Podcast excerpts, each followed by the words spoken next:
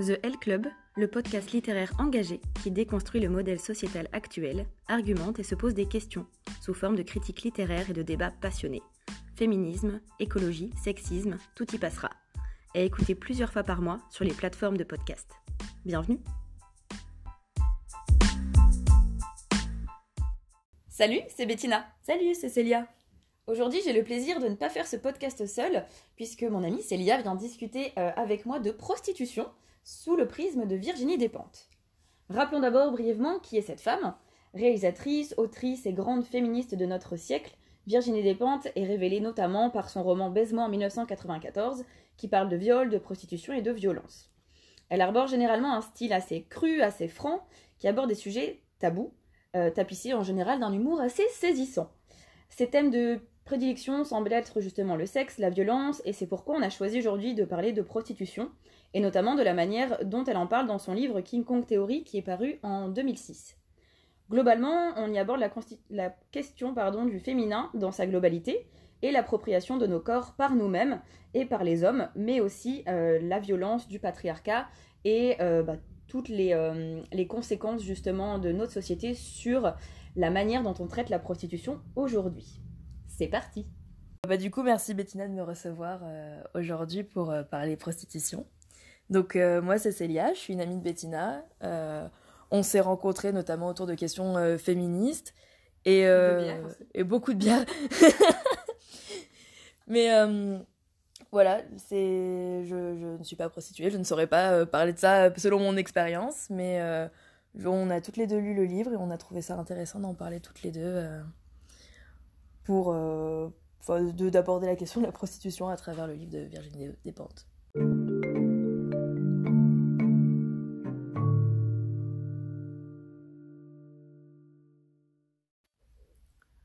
On a commencé l'épisode euh, vraiment très simplement et en fait Célia m'a fait part euh, d'une des phrases qui l'avait pas mal marqué euh, au cours de sa lecture du livre et du coup voilà elle m'a cité donc la, la phrase qui l'avait marquée elle m'a donné un petit peu son ressenti et son explication de ce chapitre de King Kong Theory.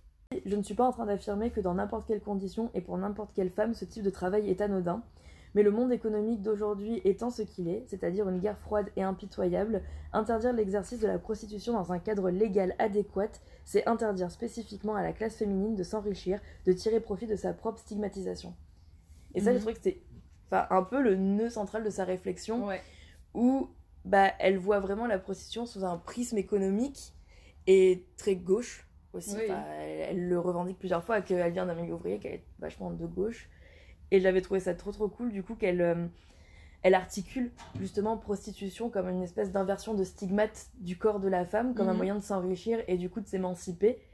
Et du coup de mettre ça par rapport au capitalisme qui a un moyen justement bah, de euh, réduire les corps et euh, juste les personnes à quelque chose de financier. Bah, et que du coup, bah ouais, finalement, bah, le capitalisme demande à n'importe quelle personne de vendre une partie de soi pour euh, le modèle économique et la prostitution c'est juste la même chose mais qui ne se cache pas quoi. Ouais tout à fait. Et du coup je l'ai trouvé assez centrale et surtout enfin moi je sais pas ça me fait penser enfin tu sais quand elle dit ça et ce que tu dis c'est que ça me fait penser au fait que on peut peut-être le mm, voir d'une manière positive enfin c'est apparemment ce qu'elle essaye de dire il me semble je pense que tu es d'accord qu'elle le met d'une manière positive c'est à dire qu'ok bon on est conscient du système et de comment il fonctionne comment on peut en tirer profit en tant que femme dans le biais de la prostitution et c'est un peu le thème central du de ce chapitre-là, ouais, tout à fait. Ouais, complètement. Mais du coup, c'est ça, c'est, je pense que sa réflexion, elle se base sur. Euh, il y, a plusieurs sous-parties qui sont intéressantes avec des questions soulevées, mais je pense que oui, les questions centrales, c'est. Euh, bah, déjà, pourquoi ne mettre, ne mettre qu'un seul mot mhm. pour des pratiques qui peuvent être extrêmement différentes et qui peuvent être à la fois très violentes et complètement euh, acceptées et revendiquées par d'autres femmes comment ça s'inscrit dans un milieu économique qui est de plus en plus difficile et donc, bah, qui est complètement hypocrite de dire aux femmes qu'elles n'ont pas le droit d'utiliser euh, leur corps pour euh, subvenir à leurs besoins. Alors qu'à l'inverse, bah, on vend tout le temps des images de corps et on vend tout le temps euh, des lois de plus en plus dures sur le fait qu'il faut travailler, qu'il faut travailler de plus en plus tard, qu'il faut travailler de plus en plus longtemps, mm. que donc du coup il faut que son corps appartienne de plus en plus à la société. Ouais. Et, et, voilà, après la question de l'émancipation par la prostitution, qui je pense est le peut-être le, le, point le plus compliqué pour beaucoup de gens à comprendre, enfin, et à lire déjà et à comprendre, parce que c'est pas le discours majoritaire euh, qu'on a sur la prostitution. Carrément. Ouais. Mais du coup, si est-ce que tu peux donner ton avis sur la prostitution? Qu'est-ce que, enfin, toi, genre à l'heure actuelle, c'est quoi euh, ton, Euh, ton avis sur la prostitution? Alors c'est c'est très, pas très, tranché, très hein. compliqué, ouais c'est ça, c'est que ce sera pas du tout tranché. Euh, J'aimerais bien pouvoir dire oui, non, mais je pense que Ouais. personne ne peut faire ça et si on le fait c'est vraiment dommage. Mm. Euh, je pense que honnêtement, ma, mon avis sur la prostitution change tout le temps et en fait change par rapport euh, au prisme par lequel je le regarde, quand Ok. je regarde la question. Euh, honnêtement pour moi, vendre le corps d'une femme ou d'une personne de manière générale, c'est pas acceptable. Mhm. Euh, si on reste que dans ces termes-là. Si on, terme dans- on reste dans les termes les plus génériques de la prostitution, évidemment que c'est pas acceptable de Ouais. dire tu vas monnayer le corps d'une personne contre de l'argent. Mhm. Euh, mais en même temps, dire ça, ça voudrait dire que je suis aussi par exemple contre la GPA, Mhm. donc la gestation pour autrui. Ouais. Euh, et c'est pas le cas.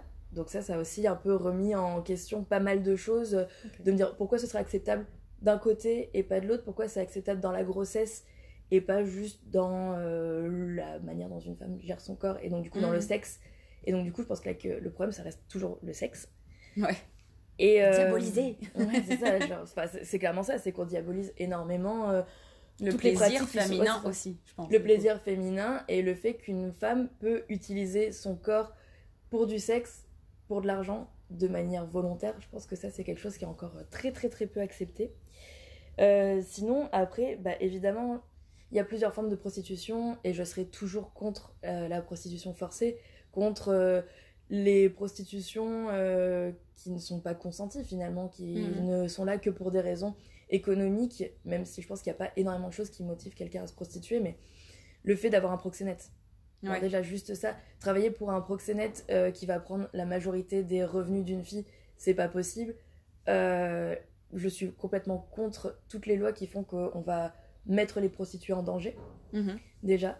Parce que faut pas se voiler la face, enfin, on peut pas interdire la prostitution. Ça va pas disparaître un beau jour euh, comme ça de la surface de la Terre. Et je pense qu'il faut plus avoir une euh, vision de ça existe, c'est là, comme énormément de choses. Comment on l'encadre, comment on fait en sorte de protéger les filles qui le font. Mhm. Euh, parce que juste vouloir dire ça n'existe pas et on ferme les yeux, c'est mettre en danger justement ces filles-là. Et étonnamment, je pense que c'est la chose sur laquelle je suis le plus en dents de scie. Euh, je pense que maintenant je suis pour les maisons closes, Mhm. Euh, ce, qu'elle a- ce qui n'a pas été du tout le cas pendant des années. Euh, mais juste parce que je voyais vraiment la prostitution dans mon petit prisme qui était bah, si tu te prostitues, c'est que tu as besoin d'argent et que souvent bah, les filles qui font ça, c'est parce que dans un système économique qui dit qu'il faut avoir de l'argent, il faut être compétitif, il faut ci, il faut ça, et que du coup elles sont juste embrigadées dans ce mode de pensée et c'est ça qui fait qu'elles vendent leur corps. Sauf que bah non, il y a plein d'exemples qui prouvent le contraire. Voilà, il y a Virginie Despentes, euh, il y a Mm. de plus en plus de paroles qui se libèrent de prostituées qui disent qu'elles font ça parce que bah, elles préfèrent euh, travailler peut-être euh, trois jours dans le mois et avoir du temps pour elles derrière. Ouais. Et donc, bah, ok, à ce moment-là, autant qu'il y ait des endroits dédiés à ça, qui est du coup une protection, que ce soit propre, que derrière les clients n'aient pas à imposer des lois, enfin, comme ne pas porter de préservatif, comme ne pas se protéger, euh, comme euh, exiger des pratiques que les filles ne veulent pas faire, enfin. Donc voilà, je pense que ça c'est quelque chose qui a beaucoup changé, c'est d'être pour la maison close. Et euh, avant tout, moi, enfin, moi je suis vraiment pour l'éducation en fait, genre vraiment Ouais. éduquer aussi les hommes, parce qu'on parle tout le temps de la pratique des femmes, mais peut-être éduquer aussi les hommes que quand ils vont voir une prostituée, ils achètent vraiment le corps de quelqu'un. Mhm. Et peut-être de montrer que c'est peut-être pas aussi frivole et léger et arrêter un peu de glamouriser ça. Arrêter de rendre ça glamour, euh, de euh, d'aller euh, bah, d'aller aux putes, euh, de me dire bah c'est normal, hein, tous les marins allaient aux putes, nan, nan. Enfin, Ouais. faut, ouais, à mon avis, il faut vraiment plus réfléchir de ce côté-là, comment ne pas glamouriser la prostitution, mais ne pas interdire aux personnes qui le font en connaissant les causes et en acceptant toutes, toutes les conséquences, en acceptant bah, les conséquences sociales, les conséquences morales, les conséquences physiques, euh, les conséquences d'insertion dans la société qui sont compliquées. À partir du moment où c'est accepté par les filles, je pense que c'est pas elles qu'il faut, euh, qu'il faut diaboliser. Il faut pas leur dire qu'elles pratiquent mal, euh, enfin qu'elles utilisent mal leur corps. Ouais. Donc voilà, enfin, c'est pas une réponse du coup euh, non, très mais si, ça linéaire. reste- Oui, non, mais justement, mais ça montre bien la, la complexité du thème, en fait. c'est Je ça. trouve que c'est pas mal, quoi. Mais je pense que voilà, de manière générale, si je devais résumer, je suis pour une prostitution consentie voulue. Mm.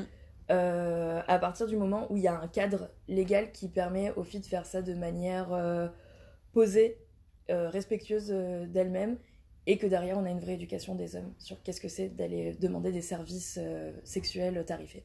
Bah après, moi, mon avis, un petit... ça va être un petit peu comme le, le tien sur, dans l'idée générale, dans le sens où, en fait, au début, je crois, quand j'ai commencé à réfléchir sur la prostitution, j'étais contre. J'étais vraiment, enfin, je disais que je considérais que c'était juste dénigrer le corps de la femme et que ça ne devait pas exister. Et après, en poussant un petit peu la réflexion, bah, je me suis rendu compte comme toi que, en fait, on pouvait pas interdire la prostitution et que le faire, c'était, c'était contre-productif, je pense, parce que ça n'arrivera pas et que dans tous les cas, il y a toujours des gens qui arriveront à ouvrir des, euh, lieux de prostitution, il y aura toujours des proxénètes et ce sera comme ça. Et du coup, je pense qu'avec le temps, et notamment en lisant bah, Quiconque Théorie et en, écoutant des, euh, euh, des témoignages de femmes prostituées, je me suis rendu compte, bah, comme toi, qu'il y avait une diversité en fait de la manière de, de s'approprier ce travail. Et que oui, certes, il y a une partie des, femmes qui sont, euh, je pense, en immense détresse et qui vont être dans le, du côté de la victime, dans le sens où elles ont été forcées, où elles ont été ramenées peut-être euh, dans ces milieux-là euh, et qu'elles elles s'en sont même pas rendues compte au moment où elles rentraient dans le milieu de la prostitution. Mais il y a aussi tout un autre, un autre pan qui est celui de la, prostitution volontaire et il existe et je pense qu'en plus Virginie Despentes elle, elle en parle énormément c'est que des prostituées volontaires il y en a plein qui le font euh, sur la plus ou moins longue durée et, euh, et après c'est vrai que je, je trouverai je mettrai la référence dans la- le descriptif parce qu'il y avait une, une interview justement d'une femme qui avait euh, commencé à se prostituer juste par, un peu par curiosité et euh, pour justement voir un petit peu ce que, ça, ce que ça donnait. Et en fait, elle avait aimé ça et elle avait continué. Et ça fait des années qu'elle est prostituée par choix, vraiment. Et quand j'ai écouté ça, je me suis dit, ah ouais, ok, en fait, euh, il faut revoir tout le, tout le thème de la prostitution et tout ce qu'on met dessus et ne pas le voir juste par un seul prisme. Et du coup, maintenant, je pense à peu près ça. C'est vrai que moi, pareil, je suis pour les maisons closes. Je pense qu'il n'y a pas de souci. En fait, pour moi, faut en faire un métier un peu comme les autres. C'est un peu bizarre à dire. Mais euh, bah, c'est comme je dis, ça reste euh, un échange monétaire, ça reste quelque chose qui est ancré économiquement dans tous les pays du monde, je pense. Donc il faut arrêter de le diaboliser et, euh, surtout diaboliser les femmes. Parce que, encore une fois, c'est une relation entre deux personnes et clairement, dans la majorité des cas, entre un homme et une femme. Euh, donc ouais, je pense qu'il faut, il faut mettre un cadre et il faut que le- les lois aussi soient moins euh, victimisantes auprès des femmes. Et surtout, je pense bah, c'est pareil, je pense qu'il y a aussi un pan de- de- d'éducation qui est hyper important dans le sens où c'est comme plein de sujets, hein, c'est comme euh, que ce soit les agressions sexuelles, n'importe quoi, on va toujours parler aux femmes en fait, en disant c'est à vous de changer quelque chose, ou c'est à vous de faire attention, ou c'est à vous de, de bien choisir comment vous le faites. On va jamais dire aux hommes, bon, euh, faut vous questionner sur votre manière, euh, votre rapport au sexe pour euh, revenir à la prostitution, ou votre rapport aux femmes tout simplement. Et, euh, et du coup, je pense qu'en en parlant de ça, en ayant ouais, une parole un peu plus libérée où tout le monde peut donner son avis et où les prostituées peuvent donner leur avis et parler de leur métier, ça peut faire changer pas mal de choses, quoi. Donc juste le libérer et arrêter de voir ça comme un tabou parce que, parce que ça fait pas du tout avancer le, le problème, en fait. Ouais, comme la plupart des problèmes finalement. Oui, voilà. À Mais part- c'est plus facile de pas en parler parce que oui, comme ça, au moins... euh, Ça n'existe pas. Ouais. Et c'est vrai que c'est ce que tu disais sur le, le côté politique, c'est hyper important. Enfin, je pense qu'on y reviendra un petit peu sur la loi Sarkozy en France, qui est quand même, qui était un peu euh, le clou du spectacle de comment euh, bien continuer à précariser la- l'activité. Ouais. mais mais c'est vrai quoi, il y a aussi ce, ce rôle à jouer qui est hyper important et d'arrêter de de vouloir euh, reléguer à l'extérieur de- des villes ou à l'extérieur des lieux où ça se voit la prostitution pour dire bah non ça n'existe pas vous voyez Oui, on, en- on le voit pas en fait C'est c'est hyper intéressant le fait justement bah, de sortir ce qu'on ne veut pas voir des villes. Parce Bah ouais. que, clairement, si les prostituées étaient dans les villes, c'est à la fois parce qu'il y a de la demande, Bah à la fois parce que c'est des endroits qu'elles connaissent, Mhm. donc euh, elles peuvent aussi sortir en sécurité. Euh, et oui, et en le mettant à l'extérieur des villes, on les met en situation de faiblesse. Euh, ça veut dire que même les personnes, leurs clients, euh, ne vont peut-être plus se déplacer. Ouais. Et donc, du coup, même elles, pour vivre comme ça, c'est très très compliqué. Et elles vont être. bah, elles risquent de se retrouver dans des situations d'extrême violence et à Mhm. devoir accepter de plus en plus de choses dangereuses pour pallier au manque de clients, en fait. ouais c'est ça Et ça, je trouve ça. Ouais, c'est comme tu dis, c'est complètement contre-productif et c'est assez fou. Bah surtout, je pense qu'en plus, cette loi, ça montrait, c'est-à-dire que Euh, la loi, elle date de quand? C'était 2005 il me C'est, semble euh, je crois que c'est 2006. 2006. Euh, c'est vrai qu'en plus, ça montrait juste que bah, c'est un truc qui est co- quotidien et qui est présent partout. Et je pense que, enfin, il me semble que euh, Virginie Despentes en parle un petit peu dans, dans cette partie-là du livre. C'est que, ben, c'est les, les gens qui viennent voir des prostituées, les hommes qui viennent voir des prostituées, c'est pas des gens qui ont forcément des, euh, des envies folles ou des trucs vraiment dangereux euh, qu'ils n'arrivent pas à assouvir. C'est juste, euh, elle parle vachement du, justement du côté triste des, euh, de ses clients, du côté euh, aussi un peu comme s'il était une assistante sociale. Enfin, elle parle vachement de ça. Et du coup, je pense que, enfin, le fait, ouais, comme tu dis, de le reléguer justement en dehors de ça, c'est que les gens, bah, ils ont plus moyen là, ils vont pas prendre le risque d'aller se faire voir dans un vieux parc pourri le soir à 23h, minuit, etc. Et qu'en fait, du coup, ça sert à personne, en fait, ça sert ni aux femmes ni aux hommes. Et ça crée encore plus de violence et d'insécurité, ouais, tout à Oui, fait. ça. Et ça crée encore bah, justement un gouffre Mm. entre euh, bah, la, la- la prostituée et son client, mais encore plus entre la femme et l'homme finalement. quoi. Du coup, j'aimerais bien revenir sur euh, la question d'en faire un métier comme les autres. Mhm. Euh, parce que je pense que c'est très très très important. Et qu'en effet, euh, le fait de refuser que ce soit un métier, on reste dans quelque chose de caché, dans un espèce d'univers parallèle, euh, alors qu'on est vraiment, oui, sur une question de transaction, de, euh, de temps, en fait, finalement. Peu importe ce qui se passe dans ce laps de temps, c'est une transaction du temps d'une personne contre de l'argent. Mhm. Donc ça revient à faire ce que n'importe quel employé fait à son bureau. Et Ah certes, oui. la teneur du travail n'est pas la même, mais la teneur de n'importe quel travail d'employé n'est pas le même. Donc Mhm. La, la question, c'est pas de ce que tu fais de ton temps à ce moment-là, c'est plutôt du fait que oui, tu donnes du temps, tu as de l'argent en échange. Et à partir du moment où on va accepter que c'est un travail comme les autres, euh, on va déjà dédiaboliser la pratique Mhm. on met les filles en sécurité. Et en plus, pour la réinsertion sociale, euh, ça changera tout. Parce que justement, Virginie Despentes en parle de dire que c'est très très compliqué de retrouver du travail derrière quand t'as des trous énormes Bah oui. dans ton CV. Alors je dis pas qu'en en généralisant la pratique, en faisant un métier normal, euh, ce sera facile de mettre prostituée euh, de 2020 à 2025. hein. Clairement non. Ouais. Mais il y aura- délicat. Ça. Alors, je vois que dans votre CV, vous avez été prostituée. Qu'est-ce que cela vous apporte ben, votre qualité allié- humaine, d'écoute. Mais justement, enfin, ce, ce serait, euh, ce serait vraiment chouette en fait d'arriver à un truc où, certes, il y aura toujours des positions morales et sociétales sur la question, mais d'un point de vue, euh, d'un point de vue de l'emploi, on sera sur quelque chose où, par exemple, elles peuvent cotiser pour la retraite, tout simplement. c'est con, ouais. elles peuvent avoir du chômage. système, quoi. En fait, C'est ouais. ça. Et où en fait, bah, justement, tu peux permettre à ces personnes-là de vivre leur prostitution comme un emploi, parce que c'est comme ça qu'elles le vivent, elles, Bah oui. mais de manière cachée. Mhm. Et où là, genre juste non, au grand jour, on pourra dire, bah ok, t'as une protection sociale, tu, euh, tu as une mutuelle, tu, as, Mhm. euh, tu cotises pour ta retraite, tu... euh, Enfin, juste tu es quelqu'un qui vit dans la société, qui travaille pour la société. Et oui, ok, la teneur reste une question morale, mais finalement, c'est comme tout ce qui touche au sexe, quoi. Je veux dire, Mhm. c'est c'est comme être une stripteaseuse. Enfin, Ouais. Ok, la stripteaseuse n'a pas de rapport sexuel, mais on touche encore à quelque chose qui est proche du sexe. C'est clair. Et donc, enfin, pourquoi on accepterait ça? Enfin, pourquoi on accepterait de tous les, les métiers qui flirtent avec le sexe? Mm. Enfin, Les acteurs porno, ils ne flirtent pas avec le Ouais. sexe, mais c'est un travail reconnu. Oui, oui. Ils ont des indemnités et autres, mais pas la prostitution. Ouais, c'est vrai. Et donc, enfin, clairement, je pense que c'est quelque chose de, de très, très, très important d'en faire C'est un, clair. Un métier reconnu, même si je sais que bah, ça, dans la société, c'est vraiment. Si un jour ça arrive, il y aura des levées de boucliers Ah ouais, monstrueuses, c'est clair.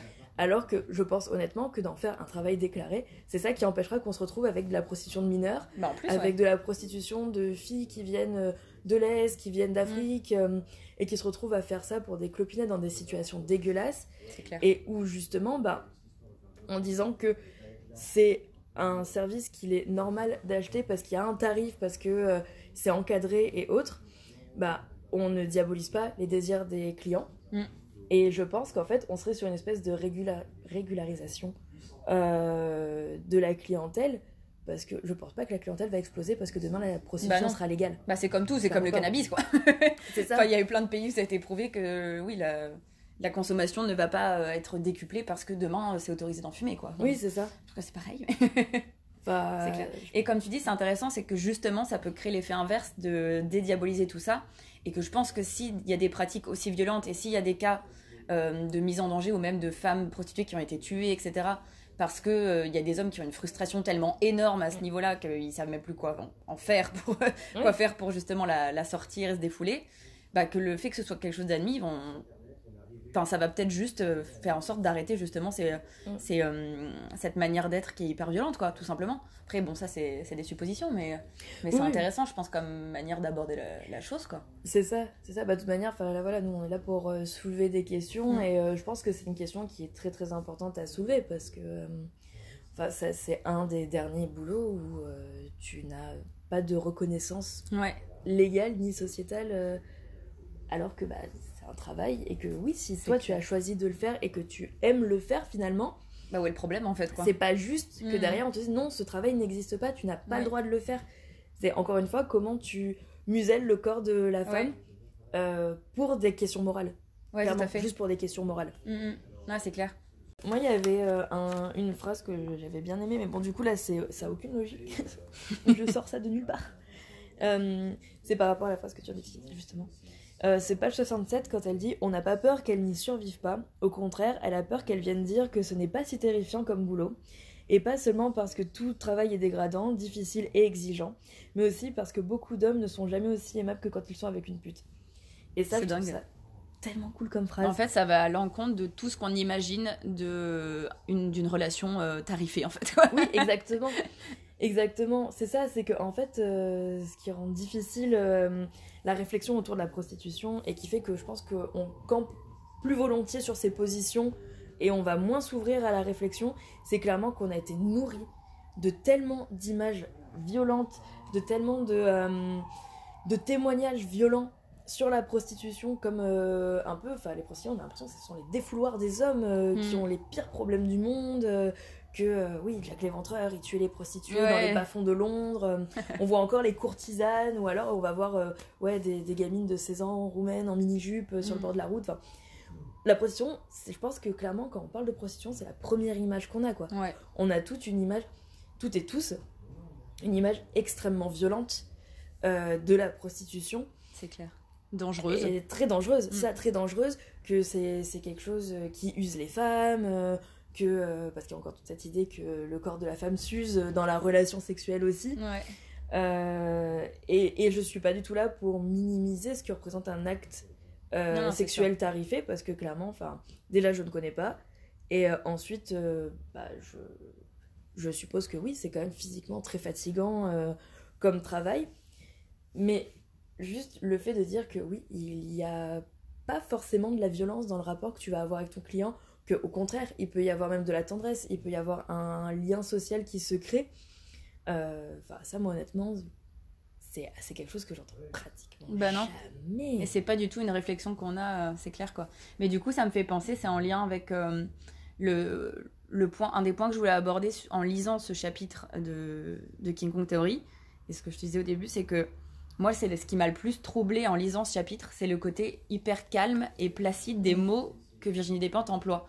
C'est-à-dire qu'en fait, on, enfin, les gens qui connaissent cette autrice savent que ben, elle est quand même assez virulente, qu'elle mâche pas ses mots et que clairement, elle fait même de, de la violence un peu son cheval de bataille et le, le côté très libéré, euh, pas du tout de, de tabou sur sa parole. Mais dans cette, ce chapitre-là, en fait, c'est c'est hyper calme en fait. Oui. C'est euh, et ce que tu dis, elle parle de la gentillesse des clients, du côté euh, bienveillant parfois, et même euh, après du côté, c'est ce que j'avais dit tout à l'heure, du côté limite euh, de son travail d'assistante sociale, en fait, qui est plus qu'il y a des gens Ouais. qui viennent pour écouter éventuellement, enfin pour être écoutés. Éventuellement, ok, il y a une relation sexuelle, il y a quand même quelque chose qui, un, un échange, on va dire sexuel qui, qui se fait, mais que les hommes qui viennent, il y en a beaucoup qui viennent pas juste pour se défouler et pour euh, et pour éjaculer dans une dans un trou quoi, clairement, par l'écrivant. Euh, c'est que il y a y a quand même toute une autre dimension et, euh, et en fait c'est assez chouette de, de voir la différence de d'écriture qu'elle a employée dans ce chapitre. Ouais. C'est assez bizarre quoi. Oui, mais moi, tout le lexique euh, qui est utilisé et Mm. tout, elle, Ouais. va, elle va vraiment utiliser le mot pute pour parler de prostituée. Elle parle de prostituée, justement, enfin, juste du verbe prostituée. Ouais. Mais quand elle parle de la fille qui se prostitue, elle parle du mot, enfin, elle utilise le mot pute. Euh, et je pense que déjà, il y a un côté euh, bah, d'utilisation des mots tels qu'ils sont et de retourner les stigmates. Ouais. Parce que Mm. clairement, le mot pute, c'est vraiment utilisé comme stigmate sur toutes les femmes. Oui, c'est une insulte, euh, C'est la, la pire, la Oui. pire insulte. Oui, c'est ça. Quand on dit t'es une pute, Oui, ça. alors qu'en fait, ben non, enfin oui. Et, euh, et, et je trouve ça hyper cool d'être dans un chapitre de 30 pages euh, calme, Ouais. apaisé, où elle n'a de virulence finalement pour personne. Euh, si ce n'est peut-être pour euh, bah, toutes les lois sociétales qui sont contre les prostituées, mais Mhm. elle ne vise absolument personne dans ce chapitre. Et que quand même, elle utilise le mot pute, qui va être le seul mot un peu... euh, bah, qui va un peu sonner, qui va un peu résonner justement quand on va lire, étant donné qu'il n'y a aucun autre lexique hard. Ouais. Mais que du coup, en utilisant ce mot dans ce chapitre-là, elle ne l'utilise pas comme quelque chose de violent, elle ne l'utilise pas comme euh, un stigmate, elle, au contraire, elle utilise un mot utilisé pour stigmatiser les femmes, comme un mot tout simplement de la langue française, Ouais. qu'on peut utiliser pour qualifier une femme qui fait du sexe tarifé. Et j'ai trouvé ça tellement intéressant Ouais, d'utiliser ce mot comme ça et, euh, et de montrer qu'il ne faut encore une fois pas avoir peur des mots. Et, euh, et en fait, bah là, si ce mot est comme ça, c'est parce que l'écriture, justement, est comme tu le dis, euh, beaucoup plus apaisée que dans n'importe Ouais. lequel des autres chapitres. et, euh, mais non, non, c'est- très très intéressant. Je pense qu'elle a, ouais, elle a une vraie volonté de, de montrer que c'est pas. C'est pas un univers forcément violent. En Mm. tout cas, que elle, l'univers qu'elle a connu de la prostitution, c'est important de rappeler que c'est son univers à elle, n'est pas violent il n'est pas stigmatisant, il... c'est un univers qui existe et qu'en utilisant euh, ce lexique-là, on montre que c'est juste euh, peut-être même l'univers le plus apaisé pour Mm. elle, parce qu'on passe quand même d'un chapitre sur le viol Ouais. et ensuite on est sur la pornographie. Et euh, évidemment, le chapitre sur le viol est beaucoup plus virulent, mais parce qu'on parle de quelque chose qui nécessite qu'on soit virulente sur la question, Mhm. parce qu'on parle de quelque chose de violent. Là, on est sur une prostitution choisie, donc on n'est pas dans la violence, on n'est pas sur quelque chose qu'il faut dénoncer ou décrier, on est juste sur quelque chose qui est documenté. Et juste dont il faut parler en et fait. dont il faut parler, c'est ça, Mm. et dont il faut parler de manière apaisée, ce qu'on ne fait jamais. Mais du coup, c'est intéressant ce que tu dis parce que c'est vrai qu'encore une fois, c'est à remettre en, en lumière par rapport au chapitre d'avant où elle parle de son expérience du viol. Et en fait, c'est vrai que pour elle, le- la prostitution, c'est important de- d'en parler. C'est qu'encore une fois, là, on parle pas de tous les types de prostitution, on parle pas de Mm. toutes les prostituées, on veut pas faire de généralité. On parle juste de comment, pour elle, ça a été euh, une réappropriation de son corps. Ça a été vraiment une réaffirmation de, bah, de son être en tant que femme après le fait qu'elle ait vécu un viol. Et qu'en fait, c'était vraiment genre, euh, bah, comment je fais pour me réapproprier mon corps, comment je lui redonne une valeur. Et en fait, pour elle, ça a découlé naturellement du, de, de se tourner vers la, la prostitution à un moment de sa vie. Elle le fait plus aujourd'hui, c'était quand même une période courte de sa vie. Oui. Mais en fait, c'est marrant justement euh, de, de voir ça comme ça, quoi. Alors que, comme tu dis, c'est que on a eu l'habitude de juste, euh, même que ce soit dans les films, n'importe. Enfin, Ouais. dès qu'on parle de prostitution, ça n'a jamais été vu sous ce prisme-là, en fait. Oui, carrément. Mm. Euh, pas- moi, je, je rêverais de voir un film en fait euh, sur une prostituée volontaire. Bah ouais. Qui, qui juste vit sa vie et qui est plus confrontée en fait au regard de la société que à son travail. Enfin, C'est clair. Mais euh, du coup, ouais, par rapport, euh, par rapport justement au fait qu'on parle de sa, son prisme de prostitution, euh, je pense que c'est hyper important de d'en parler parce que à chaque fois que j'ai vu sur Facebook quelque chose passer, donc un article, un témoignage d'une prostituée, d'une call girl ou quoi que ce soit, d'une escorte qui le faisait par choix, il y avait souvent le même commentaire qui revenait, Mhm. c'était bah oui, c'est une privilégiée qui veut jouer en fait euh, à, euh, à être une victime. Mhm. Et ça, c'est ce que je vois le plus revenir, quoi. Des gens qui disent, bah oui, oui, mais ça, c'est encore quelqu'un, une bourgeoise privilégiée qui veut, euh, qui veut essayer. Et euh, je pense qu'on a un peu cette image depuis le film euh, Belle de jour Ouais, de Buñuel avec euh, Catherine Deneuve. exact. Et en effet, en fait, je, je ne vois pas en quoi il serait mauvais de vouloir expérimenter, même en étant bourgeoise, même Bah en étant euh, aisée, de vouloir expérimenter la prostitution, peut-être comme juste outil d'émancipation de son corps. Ouais. Ce qui est le cas du coup dans, euh, dans Belle de jour. Et, euh, et par contre, je peux comprendre la virulence de dire, mais c'est pas juste euh, qu'on euh, qu'on montre la prostitution comme ça alors qu'il y a plein de femmes qui souffrent. Sauf que on montre majoritairement des femmes victimaires et enfin des femmes qui sont victimes de la prostitution sous un prisme victimaire. Et je pense que vraiment, dans cet épisode-là, ce qui est important, c'est vraiment de garder à l'esprit qu'on est sur une personne en France, blanche, Oui, qui se prostitue par choix. c'est ça. Et même elle, elle le dit, elle a aucun problème ça. à dire je suis une blanche, je suis une féministe blanche Ouais. euh, privilégiée. Enfin, elle le sait, ça. hein. elle en a conscience, quoi. C'est ça. Ouais. Et qu'en fait, bah, il faut arrêter de se dire que parce que on va dans un cadre privilégié, on ne peut pas parler de certaines choses, Mm. on ne peut pas faire des expériences, et que c'est pas juste vouloir jouer le rôle d'eux. Enfin, tu ne te prostitues pas pour vouloir jouer le rôle d'eux. Bah c'est tu te prostitues. Enfin, c'est un vrai processus cognitif et physique que tu mets en place. Et je pense qu'il faut aller un petit peu plus loin que cette vision-là, tout en gardant à l'esprit que oui, ok, on est dans un cadre privilégié, mais que ça ne fait pas tout. Donc, Mm. clairement, c'est, enfin, le cadre privilégié ne fait pas tout. Et que oui, il y a plusieurs féminismes. Oui, c'est très très bien de mettre en lumière d'autres féminismes et de dire que les femmes euh, qui vivent des stigmates autres que juste être une femme doivent être mises en lumière. Mais que c'est pas une question pour euh, évincer complètement non plus les personnes qu'on dit privilégiées. Ouais. Et euh, voilà, c'est vraiment quelque chose que, euh, que, qui me tenait à cœur de dire, c'est que Mhm. on est dans ce prisme-là, mais on le garde comme fait. C'est juste Ouais. un fait. Genre, ça doit pas être un, un stigmate de plus, même si c'est un peu difficile de parler de stigmate de privilégié. C'est un peu compliqué, c'est un peu comme le racisme anti-blanc. Mais. euh, Ouais. Ouh, les coups de bâton. Non, mais en plus, c'est sûr que justement, peut-être que ce genre de réflexion et le fait de mettre en avant des femmes qui font ça de manière volontaire, ça peut aider, encore une fois, à dédiaboliser tout ce, tout ce milieu. Parce qu'effectivement, on remet pas. euh, c'est toujours bien de le rappeler parce que voilà, il y a des gens qui vont mal interpréter ce qu'on dit, mais, Bien sûr, évidemment. mais euh, qu'on ne remet pas en cause. euh, Enfin, on veut pas invisibiliser le fait que ça reste un métier dangereux pour plein de femmes et que ça reste un métier violent, etc. Mais que justement, que le fait que ce soit, ça devienne accessible à, à n'importe qui et toutes les femmes puissent se dire, bah, en fait, je peux choisir d'être prostituée ça. ça peut juste aider justement dans peut-être un processus de légalisation ou un processus de, de mettre en avant euh, ce, ce métier pas comme quelque chose de qu'on veut euh, qu'on veut à tout prix taire parce que euh, parce que c'est Ouais. tabou et parce que c'est honteux de le faire quoi Oui, et pas stigmatiser les femmes qui le font, quelle que soit la raison pour laquelle elles le font, quelle que soit la manière dont elles le font, en fait. Ouais. Enfin, Enfin, oui, c'est ça, c'est tu veux, tu veux te prostituer pour essayer. On n'a pas à te stigmatiser au nom de euh, la manière dont la société représente la prostitution, en fait. Mm. Et euh, bah, je dévie un petit peu, du coup, du Mhm. livre euh, lui-même. Enfin, on a déjà parlé d'une vidéo et autres, mais euh, j'ai écouté un podcast, du coup, que je conseille. Donc, c'est Les Pieds sur Terre Mhm. euh, sur France Culture, si je me trompe pas. Et un des derniers épisodes était justement sur la maison close. Tu l'as écouté Ouais. aussi.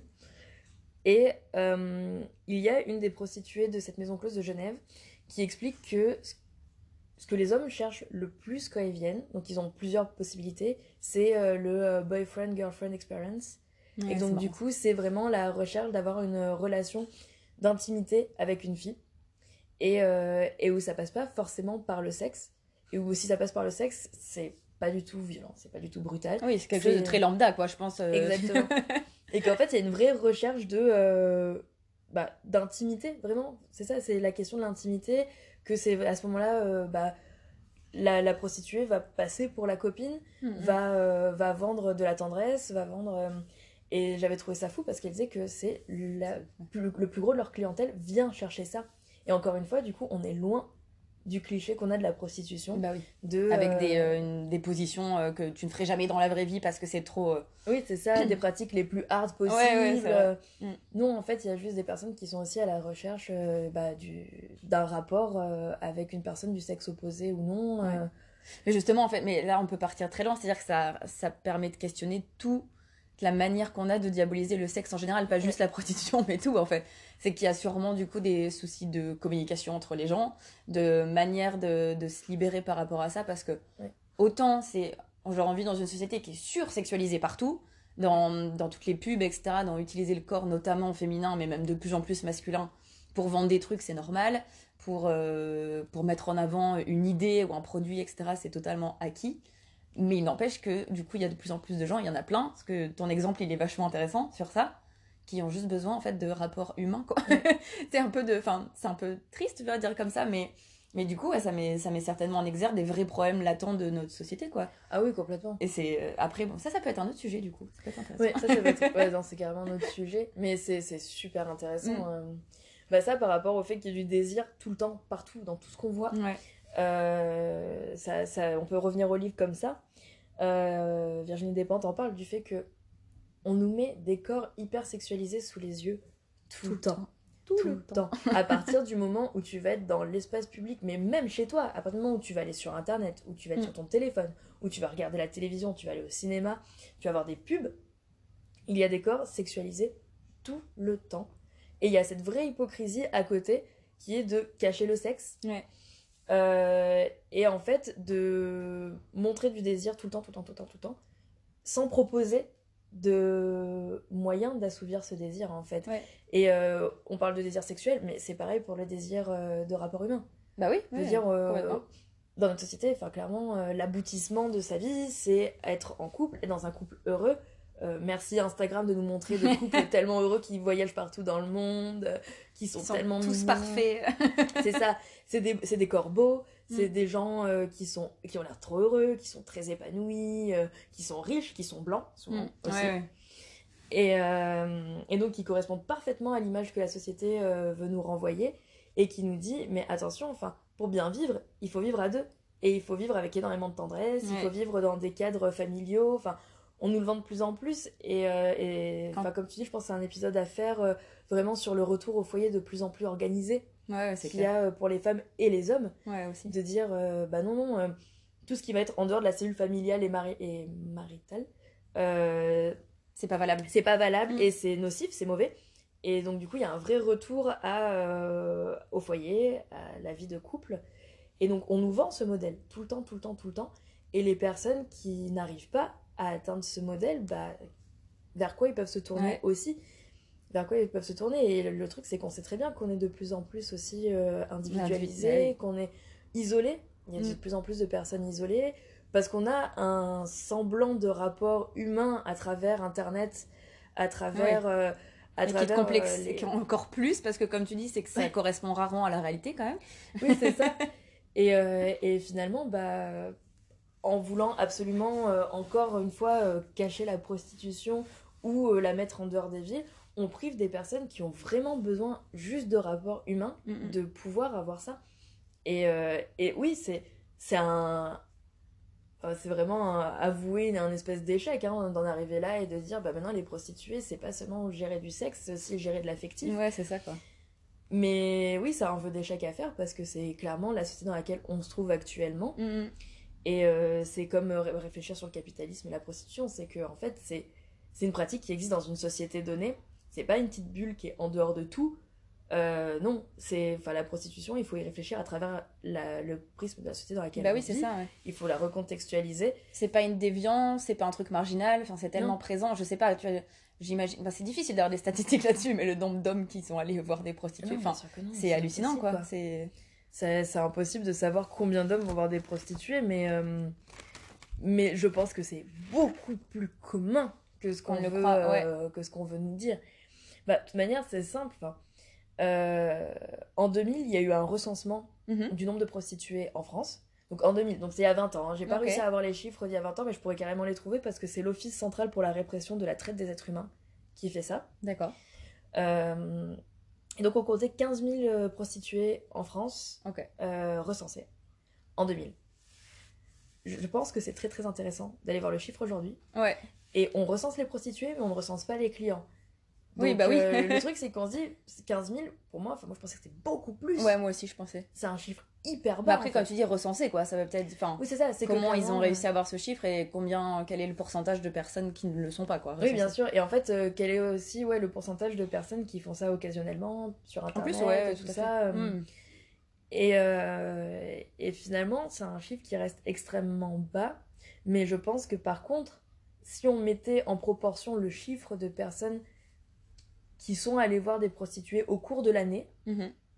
On serait sur un chiffre euh, qui serait quand même beaucoup, beaucoup, beaucoup, beaucoup, beaucoup plus haut. Ouais, clair. Et, et du coup, qui serait aussi une vraie représentation de la société Bah oui. et qui montre à quel point c'est inutile de dire euh, il faut cacher les prostituées, il faut les faire disparaître. Et au contraire, en fait, euh, peut-être un peu inverser la question et voir du côté des clients ce qui est recherché. Pourquoi? Pourquoi Et pourquoi autant de personnes euh, vont voir des prostituées Ouais, c'est clair. Alors, on voulait juste faire un petit, petit aparté pour euh, rappeler quand même quelques chiffres, parce que là, on parle, euh, on le répète quand même, mais on parle quand même depuis le début d'un cas particulier euh, de la prostitution, parce que toutes les formes de prostitution ne sont pas les mêmes. Et du coup, euh, si vous le souhaitez, sur le site de stop.violence-femme.gouv.fr, il y a pas mal d'informations là-dessus. Célia, tout à l'heure, tu avais parlé du chiffre de 2000, euh, en 2000 de 15 000 prostituées. Oui. Et donc, ce qui a été recensé, donc dernièrement, c'était en 2015, avec maintenant un recensement de 30 000 prostituées. Mais en fait, il donne surtout pas mal d'autres chiffres, notamment sur le- les violences qui sont euh, inhérentes à ce milieu-là, Euh, notamment en disant que 51% des prostituées ont subi des violences physiques dans le cadre de leur métier de prostitution, je me permets de dire métier, et que 38% des prostituées ont subi un viol au cours, euh, au cours de leur vie. Donc c'est aussi des chiffres qui sont intéressants par rapport à tout ce qu'on a évoqué plus tôt. Et voilà, donc si vous voulez vous renseigner sur ces chiffres-là et sur les réalités du milieu qui ne sont pas vraiment roses, eh ben vous pouvez aller sur euh, le site que j'ai évoqué euh, plus haut.